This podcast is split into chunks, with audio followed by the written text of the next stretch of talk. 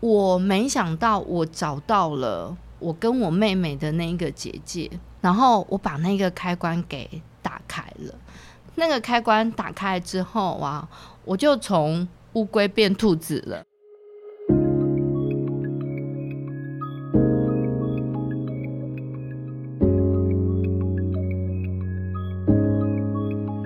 人生只有一件事，什么事呢？你的事我的事，以及及所有人的的人生故故事。大家好，我是小唐，大家好，我是丽如。欢迎你来收听我们的 Podcast 节目《人生只有一件事》。那我们今天邀请到的我们的特别来宾是典籍策略整合行销有限公司的总经理杨雅玲，雅玲学长，我们欢迎他。嗨，大家好，我是雅玲，雅玲玲，我我们支持你。我也支持大家。听说，来吧，那个例如学长，麻烦您说一下是啊哑铃什么不一样？哑铃有什么不一样？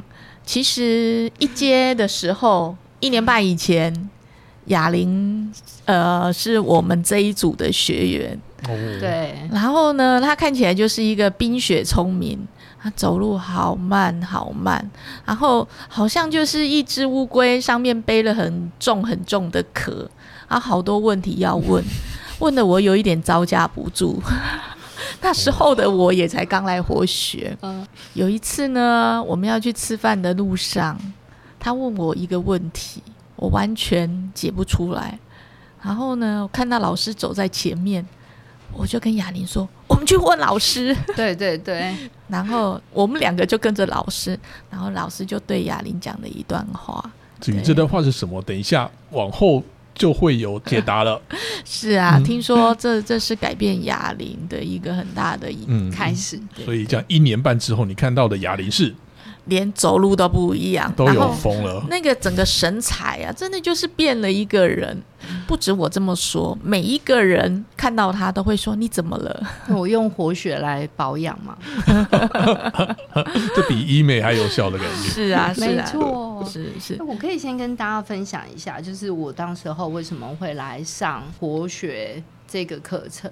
其实，在那个之前，我的状态是，就是总是觉得全身是不舒服的状态。那时候公司虽然业绩是稳定的，可是因为人员的流动来来去去，因为我们是做广告行销的产业，所以那个流动率很高，高到我自己都觉得，那要不要干脆算了，不要做了，嗯因为很累。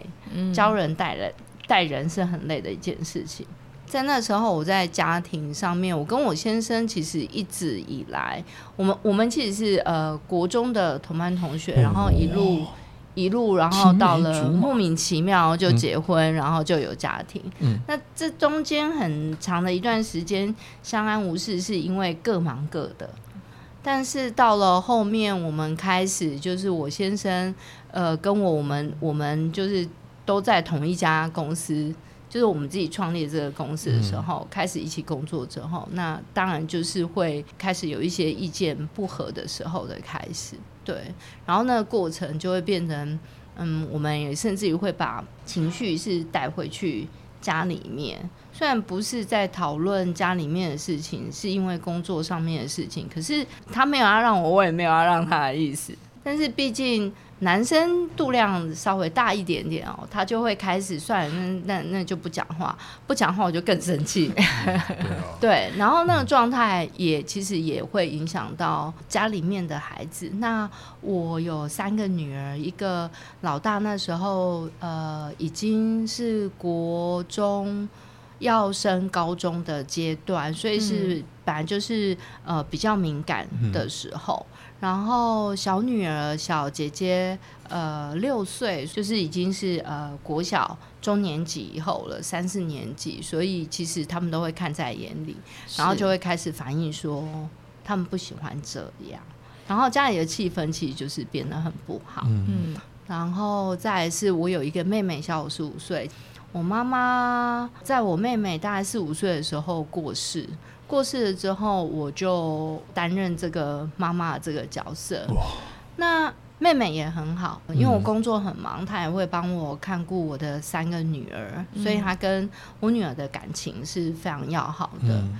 然后到我自己公司要创业的时候，我妹妹原本在大学里面当行政，是，然后也辞掉工作，然后到我的公司来帮忙。嗯。嗯。那一路上好像看起来都很相安无事，可是就不知道为什么到后期这几年，其实我妹妹也没有做什么特别的不一样的事情，可是我就会发现，我对其他的同事我都可以好好讲话，可是我唯独我对他就是没有办法，就做什么我都一定可以看得到那个缺点，然后都可以要纠正。你太了解他啦，从小看到大，可是人家他也没有做什么不一样的。有时候情绪上来的时候，我开始自己觉得我我不喜欢自己这样，嗯但是我就会想说，那要怎么解？那刚好因为我呃这几年都陆续一直在上一些课程，嗯，然后有一个同学。嗯。他推荐我说：“哎、那你要不要去试试看？”那我想说，反正也不知道它是什么，好啊，就刚好时间上面也可以，所以我就开始嗯。我就我就对对，就开启了连接起我跟活血的一个关系缘分缘分的开始。嗯嗯。那去上了时候，就跟刚刚例如学长讲的，就是对我在在当时，其实我最想要优先解决的是我跟我妹妹之间的关系。嗯我就觉得，就是因为这件事情让我很痛苦。是，对、嗯他，他既不是我的孩子，但他的扮演角色又是员工的角色，然后又是我的那个家人的角色。我那时候我的学长是小组学长是例如学长，然后我就在跟他讲，就类似这样子的问题的时候，然后刚好遇到那个老师，然后老师真的就他就说，他听完。他立马说：“我现在讲都起鸡皮疙瘩。”他就说：“你应该把妈妈的位置还给妈妈。是，”我想说：“天哪！我从来没有想过这样子的解法。是，”对，然后可是你一开始有觉得说是一个很棒的答案，还是觉得不以为然？我惊讶，我们当下老师说了四个字，叫“爱的虚伪”哦你就是姐姐，你做好姐姐的角色，把妈妈的角色还给妈妈。可是你对不会心里面想说啊，我阿妈就是过世了，所以我才会在她五岁的时候我就要担任这个角色啊，我怎么还给妈？我我本来就是要这样子才有办法把妹妹养大，不然我我还我还给他的话，那我怎么把妹妹带大？对那那是过去的事情啊。接下来妹妹长大了、啊，所以妹妹有妹妹的人生啊，你有你的人生。可是不可能当下就马上没有吧？当下我们两个都很我我其实是那那一个震惊是蛮震惊的。那个震惊是哦，原来可以这样子解，感觉上我找到了浮木。找到了答案。对对，但是这个过程我还不知道怎么做，对啊，于是乎，老实说，一阶上的呃，我只记得一个观念，我只带走一个观念，就是老师讲说。呃，老天爷的事，然后别人的事跟你自己的事，那就是先管好你自己的事。所以我就一直在做练习。那那个过程里面，就自己会有蛮多的提醒，对，而且真的就是点评别人是很容易，然后再来看自己的时候，想说哇天哪，原来我我也是这种人，就一直在讲别人啊，没有在讲自己的啊，难怪会不开心啊，然后会觉得自己不舒服嘛，对啊，就是内在里面其实自己不希望自己成为这样子的人。那时候就想说，哎、好像这堂课还蛮不错的，嗯，然后收获，对，然后在二阶的课程，他就讲到说会讲关系的这件事情，嗯于是乎我也没有多想什么，我就想说，哦，好好，时间可以，好就去上。嗯，那很棒的是，我在二阶里面，我的那个小组就是传说中的五告战。小组。幸运，嗯，那那个小组里面，就是我们在那几天的课程里面，呃，因为我们共同经历了课程里面给我们的考验，是，所以以相对的，我们这一组大家就变得很容易聚在一起，也刚好，我觉得是大家的那个轨都很相近。是，是，对，然后所以现在这个小组时间过去了，我们并没有冷落掉，就是大家彼此一直到像我刚刚要来上节目之前，我们都大家都还在互相的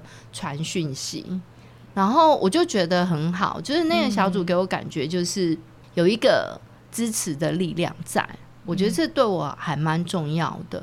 二阶老实说，我没有太多的获得的，就是很大的启发，因为一阶已经有了嘛，嗯，对那不可能连连续都有大的启发，不得了。嗯，对，然后到了，但是我就想说没关系，那我三阶就是三阶的课程里面，他会讲更多有关于人生故事，嗯，人生剧本，剧本。是你可以自己安排的。我就是一个好奇宝宝，我就想说来去填矿嘛呀，我的剧本是什么？对，嗯。然后我就去了，去了那三阶的时间更长嘛，嗯，在那一段时间里面，其实很难，我的脑袋都觉得没有办法再再继续负荷那个课程的内容，因为我觉得人生怎么这么难。然后，可是我就没有停，就是一直跟着在课程里面的的的引导啊带领，我就是让自己试着让自己就是一直进入状况，进入状况。后来我没想到，我找到了我跟我妹妹的那一个结界是什么，然后我把那个开关给打开了。那个开关打开之后啊，我就从乌龟变兔子了，真 的真的。是，我我可以分享一下，我我妹妹就是跟我，就是我我的原生的家庭，我爸爸跟我妈妈其实感情啊就是吵吵闹闹。嗯。那我的妈妈在我妹妹大概四五岁的时候过世，然后因为那时候其实我父母的状态其实是离婚的状态，所以我妹妹跟我一样都是外婆带大的孩子。嗯，那那时候难免在那时候的社会，就是其实我是没有原谅我爸爸的。我会觉得，我今天之所以没有健全的家庭，就是爸爸你害的。嗯虽然我爸爸非常的疼爱我们，但是我就是很坚持，我就是跟奶奶讲说，没关系，我我可以支付，我可以打工，然后支付给我妹妹念书的钱。所以我的大学，我除了上课就是打工，我就同时间打两份工。那于是乎，我都不排下午三点以后的课。然后这件事情，其实在当下，甚至于连我还记得我妈妈过世的那一段时间，其实我也没有悲伤，我没有，我没有像悲伤这样，对，就是我甚至于掉眼泪都很少，因为没有没有允许这件事情。嗯然后就日子就这样过，然后因为那时候我就说我先生是我的国中同学嘛，然后他都一直在我身边支持着我，然后所以我们很理所当然，在大学毕业之后没多久，我们两个就结婚了。嗯因为长辈就觉得啊，你们就应该要结婚，于是我们就结婚，然后一样各忙各的工作，然后家庭有三个孩子这样子。那时候在三阶的课程里面，我才找到了一件事情，原来是埋在我心底很深很深的伤，但是没有被解决。那个伤就是我因为我妹妹，所以我在大学我牺牲掉大学生应该有，我嗯完全没有大学生的社交嗯活动，我就是是只有打工，不断的打工。对，然后因为我也不想跟我爸伸手要钱，嗯，所以我就必须负担自己的学费跟我妹妹，嗯。对，可以供她念书这样子。嗯。可是这中间我也没有真的没有想太多哎、可是到三届在那个课程里面，原来我内心里面其实因为我没有办法在怨恨我爸爸妈妈，因为我爸爸也过世，所以是。但是好的是我在呃，我爸爸过世之前，我们其实是有和解的。嗯，对，就是大大概是我结婚的那一段时间，我开始当妈妈的时候，我跟我爸爸是有和解。我觉得这是万幸，我自己想到。然后原来我那时候对于我妹妹的造成我的那个担子，让我没有办法好好过大学生多姿多彩的生活这件事情，一直在我心里面这么的久，然后一直到这几年。所以我就怎么看他就怎么不顺眼。那他对，然后我妹妹也很委屈，然后我就看着她，她也很委屈。我感觉她好像也把我当成是母亲一样，所以她也不敢反抗我，是所以她就是默默的，也是自己承承受压力承受着。嗯因为例如学长刚好都认识我们姐妹俩，嗯那我自己知道说，天哪，这个这个到底是怎么了？因为我不想要失去这个家人，然后他也没有别的家人了。现在，嗯他就是就是我们这一家，就是我们现在就是一家算六口，对。然后，但是我想说怎么办？对，然后我找到了说，原来我原本是被害者的角色，可是我在我妹妹的身上，最后我变成了一个加害人。嗯在那个时候，我就是找到这个点的时候，我我真的眼泪没有办法停。嗯，对，就想说，哦，原来是这样。对对找到答案，对，然很后深呢。很深很深。然后我再去回想，老师说，你应该把妈妈的位置还给妈妈。其实从一阶听到这一句话，一直到三阶，我觉得这个过程里面，我只是听，可是我不知道该怎么做，而且也没有真正打从心里面体会到这是什么意思。嗯对，然后一直到三阶，那个那个结界打开之后，我下了课程之后，我跟我妹妹讲这一段，然后就是我也跟她道歉。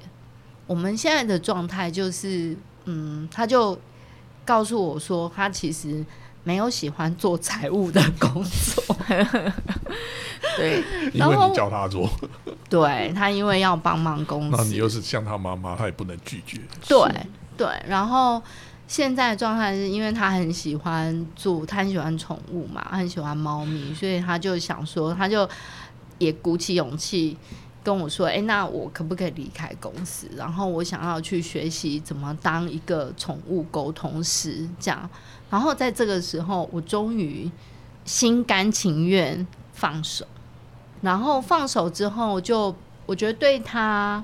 对我，然后对于我跟其他人的关系就变得更顺畅了。嗯，对，嗯因为你这个心甘情愿的放手，不止在对妹妹，你在后面的很多面相里面你都愿意去放手，对呀，所以就有不一样的结果，是啊，后面更精彩。对对啊，然后我就想到说，对耶，因为原生我自己里面是我还是很想要做我自己，所以我会知道我不喜欢那一个跟妹妹有这么大的那个冲突的自己，所以我一定要找到方法，不然我自己就是过得很不开心，所以我打刚刚眉头深锁，然后脚步很沉重。他又是你生命中最重要的人，嗯。对啊，然后我又影响到我的，我跟我先生，然后跟我跟我的孩子，嗯。然后感觉哎，这个结界打开之后，我觉得我自己就变得更轻松自在，然后我做自己之后，我的孩子也比较轻松了，所以我们在家庭里面。的气氛相对就对的，就是比较好。然后我先生也愿意跟我讲比较多的话，真话。嗯，然这个要一个一个来看了。哦，嗯，我们要从公司到家庭，家庭里面又要分女儿、老公，哦，然后再来就是跟朋友的关系，嗯。这几个都可以全面来看一下。其实他他在讲这一段的时候，就让我想起说我在六阶的时候，我在陪伴 Kelly，Kelly 嗯就是雅玲的妹妹。嗯，对，我在陪伴 Kelly 的时候，Kelly 很想很少讲她自己，她讲的都是姐姐。我那时候就觉得说，这一对姐妹啊，其实感情非常的好，彼此都很爱彼此，都知道说他是唯一的亲人，彼此是唯一的亲人。可是那个心就是没办法好好的靠在一起，永远的羁绊的那种感觉。对。对，我记得我那时候跟雅玲说：“妹妹真的好爱你哦，我们可不可以找个方法，让你们两个好好的相爱在一起？”所以雅玲在三阶的时候，她找到那个答案。我其实是她在分享的时候，我其实我是在底下是眼泪一直流，一直流。真的，就他们两个的故事就一直转动我，然后一直在我生命里面。这个就是在活学呀。我从他们的故事里面，自己也得到一个很深很深的礼物。什么礼物呢？这个礼物就是说，爱别人真的就是来自于爱自己。你要有能力爱自己，你才有办法去爱别人。你如果不没有自己，没有爱自己的话，你那个力量哪里来？你要把自己爱到满出来，爱才会流出去，不然就是会阻塞。嗯嗯，对对。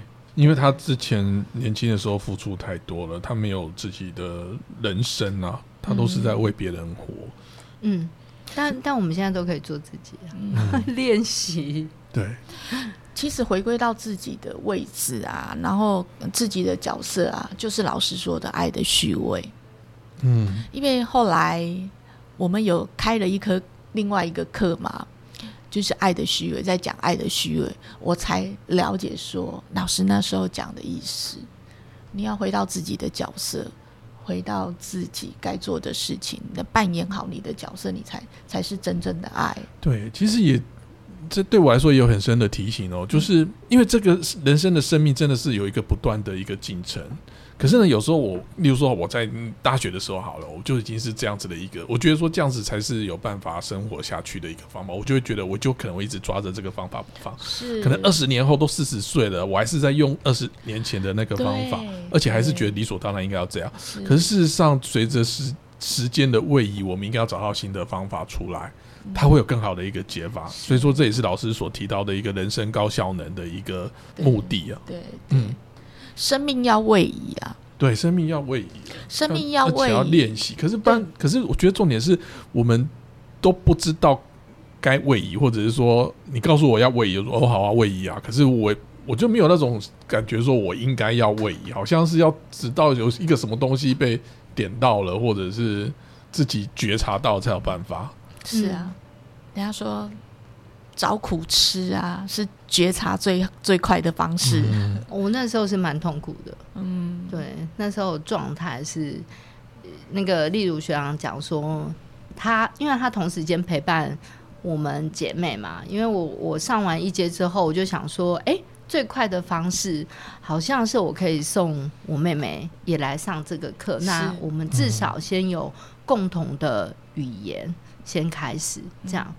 呃，因为我知道他很很爱我，也很打从内心里面其实是很感谢我的。嗯，然后我也很爱他啊，可是就是两个人没有办法沟通，就是怎么我怎么看他就不顺眼，真的。然后他就也不知道该怎么办，然后但是他也不逃走，他就是也在那里让你看他不顺眼，那很奇妙吧？就是这样哎，他也不逃哦，他就是在那里，无论逃到哪里都会被你掌控住，还是会被你抓回来。他就在那里，然后我就觉得说，天哪，就是我们两个人那边僵持不下，就是很痛苦，彼此彼此都很痛苦。这样，那你那时候跟你妹妹道歉的时候啊，她的回应是什么？就是她也掉眼泪，嗯，对啊，然后我们都觉得彼此松了一口气。对，所以我觉得这件事情对我的人生的启发是很大的。然后我现在如果再回想起来，我会觉得，嗯，还好，我当初有开始来接触这个课程，而接触了之后，我又没有放弃，就是慢慢的。走完，我就凭着我自己的感觉走，我就觉得这是一个方向。虽然还没有答案跟解方，可是没有关系，就是一直往前。嗯，我自己如果现在想想起来，就是我自己还蛮感谢我自己，我没有让自己停下脚步。而且在这里很有趣啦，就是你遇到的人，就是你不是像想象中，就是哦，大家说修行可能是要什么早课啦，或者是什么样各种的形式。那因为我我我没有办法以那样子的形式来做修炼，所以在这里的修行反而是让我感觉我可以比较持续的原因，是因为我觉得在这里就是大家会开开心心的啊，然后。没有刻板的那个那个印象，嗯，对我觉得很轻松，所以在这条路上，我总感觉就是师傅领进门嘛，修行在个人。而这个师傅，我想金老师一定是这一个，就是他他帮我们领了，让你进了这一个门。可是后面的这一切的修行，其实是。我觉得活血这个平台的支持是蛮重要，因为还是会不可能马上变好，然后也不可能马上有答案。在我自己的领域是这样，可是它就是大家至少有一个支持的系统在，对，它没有一个不是一个造神，没有，嗯，但它就是一个在这里，就是所有人都支持着所有人，嗯嗯，对，平等啦。平等，互相互持。我我觉得这这这件事情就是开始让我觉得，哎，还蛮好的。所以他透过不同的形式，就是不只是上课啦。我后来就是也因为例如学长的邀请，我觉得也回来就是当志工，然后参加志工训，或者是有时候参加分享，我都觉得每一次的获得都很。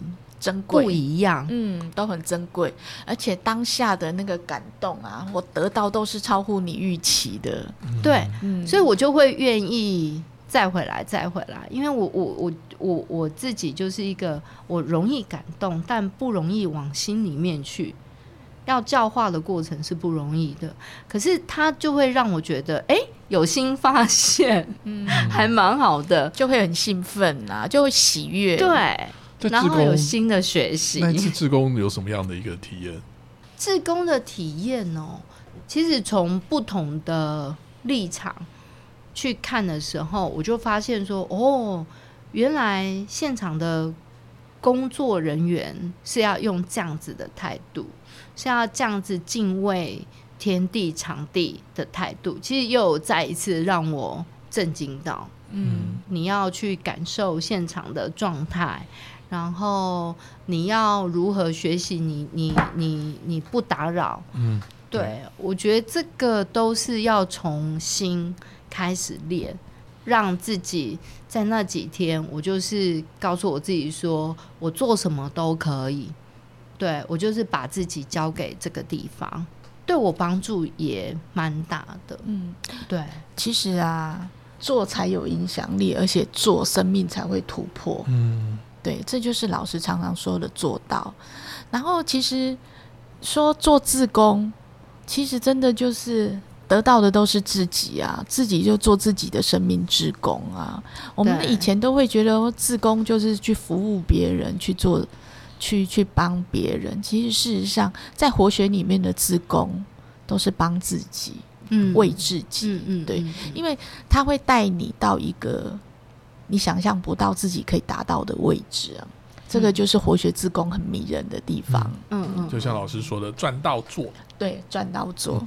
分享一下吧，你现在跟老公的那个整个相处的状态。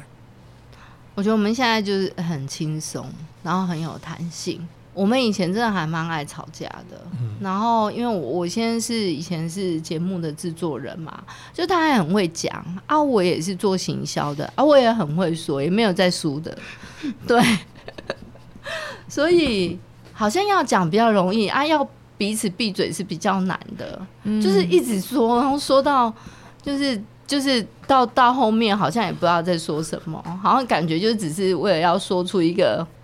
谁赢？你说说看，谁赢的状态？可是其实对我们都没有帮助。我们虽然可能嘴巴赢了，可是我们心越来越远。所以这期间我跟我先生也有觉察到我们的不对劲，所以我们是曾经有协议说，哎、那我们分开住一阵子，冷静下来，这样。然后现在的状态就我觉得蛮好的，就是有时候我们也会开开玩笑，然后他也都会知道说我在活血跟谁互动啊，然后呃有哪一些的观点呐、什么的，我都会跟他分享。那虽然说他现在还没有来上课，不过我觉得也没有关系，就是随着缘分。对对，嗨，所以我觉得我们现在的家庭的气氛是是好的。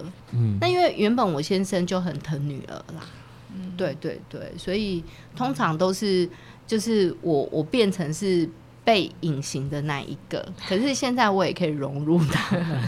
所以你你之前是被隐形的，我觉得这个就会很想要问到我刚刚想要问你的那一个问题，因为你在任何的场合里面基本上都是扮演妈妈的角色，可是反而在你该扮演妈妈角色的这个场合里面，却好像变成隐形人，这是怎么一回事？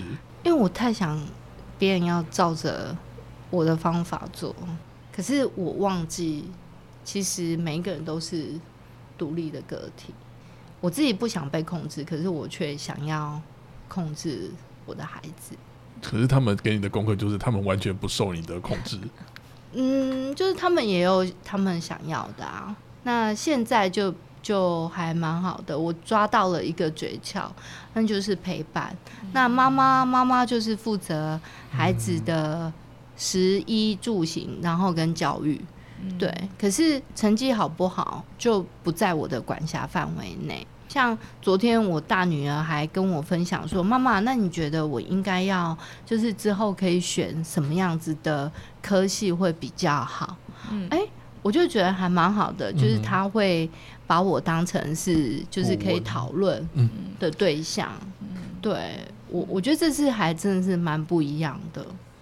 老师曾经讲过说，当你跟别人在一起啊，觉得说彼此没有空间的时候啊，或是说你觉得你自己很忙，你没有时间。他说你没有时间，没有或是没有空间的时候，就是因为你太多自以为是，对，把你的空间跟你的时间占满了，那你的效能就会降低，人生的效能就会降低。所以其实有时候在我们的生活中，把自很多自己自以为是拿掉哦，你就会有很多生命的空间，然后也会把时间都留出来。我觉得我在活学里面啊，这个东西对我注意蛮大，所以我现在就很多事情会变得很淡定，然后也没那么忙啊，就每天就就觉得还蛮有时间的。嗯，对，对啊，其实我就是看你，就是好像一天到晚都感觉很优雅，然后但是其实很多事情都一直不断的在做，就是想说啊，你到底是什么时候有空在这边做这些事？你还要打球，那还要去玩，然后要做这个活血，那你到底是什么时候在工作？其实可是看你工作优优势可以把它完成，真的蛮厉害。其实就是在活学里面学到，就是当下，然后专注，把自己哦，真的就是不用放的那么大，对呀、不用看高自己，也不用看低别人，对，把别人的空间都留留出来，也把自己的空间找回来啊。对，我觉得这个是一件在活学里面可以做到的事情，而且可以学会的事情啊，很妙。嗯我自己是呃上课了之后，因为我想要让自己可以进前进嘛，所以嗯我现在做最多的一件事情就是当我要生气的时候，嗯。或者是开始又要妈妈那个爱恋哦。就是喜欢念的，就是当我就是这个症状要发作的时候，我我都会提醒我自己说：好，先闭嘴，先闭嘴一下，，然后笑一下，哦嗯，对，然后延长一下那个时间，我觉得嗯还还蛮不错，嗯就提醒一下自己这样。对，对，啊，可是我就喜欢这里，就是是大家就是比较轻松有趣的对吧，而且都能讲能听啊，嗯，大家都能讲又能听。你这一点啊，运用在职场上的时候，你觉得有什么帮助？工作上面我就比较提醒自己不要就回到是做我自己以及正确的位置做正确的事嘛。那在职场上就比较就没有妈妈这个角色，可是我以前可能会把妈妈这个角色带进去我的职务上面的角色，嗯就会比较麻烦一点。那如果当他在公司里面，他就是一个呃领导者的角色，我就努力的，就是做领导者该做的事情，对，就比较不会掺杂那么多的私人情感在上面。那这样子的话，好像诶，大家至少也知道说，哦，原来你要我们很明确的知道说，哦，我们要做些什么事情要配合，然后大家也能够很自动。是因为我也愿意放手，让大家去尝试，就是把那个范围画出来就好了。嗯对定位，对，我就也没有那么累。然后公司的稳定度，相较在这两年，我觉得也比较好。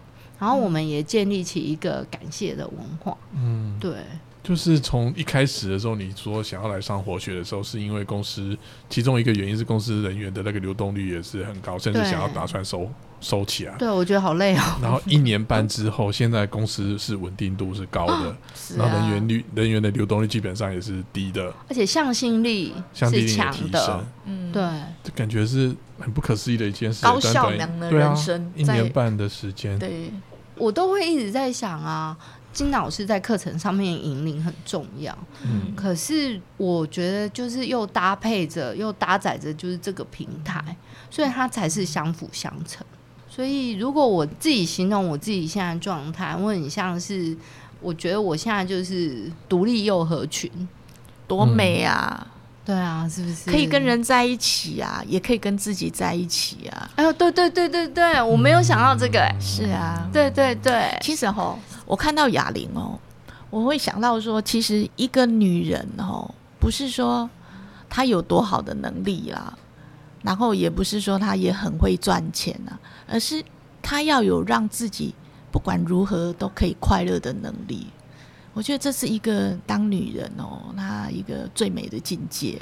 而且这个过程我自己有感觉到我自己内在支持自己的那个力量嗯正在形成，而且是舒服的。对呀、而且我觉得你就是有让自己快乐的那个重要的能力啊。对呀、这多美啊！我觉得就是这个课程带给我嗯还蛮大的帮助。嗯嗯嗯，不只是我个人啊，啊就是我整个家庭以及呃我自己的那个在事业上面，对，嗯好像我就变得轻松了。嗯然后很多事情就是哦，好都可以，嗯，这样也可以，那样也可以。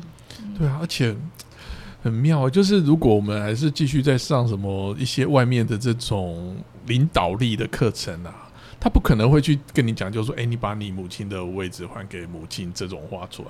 可是事实上，改变你最大的就是那一个点，你只要把那个点把它调整了之后，其实后面的东西就自然就而然就归位了。那这个基本上管理学好像学不到这种东西，因为内在的力量最大啊、我觉得大家互相搭载，其实是、嗯。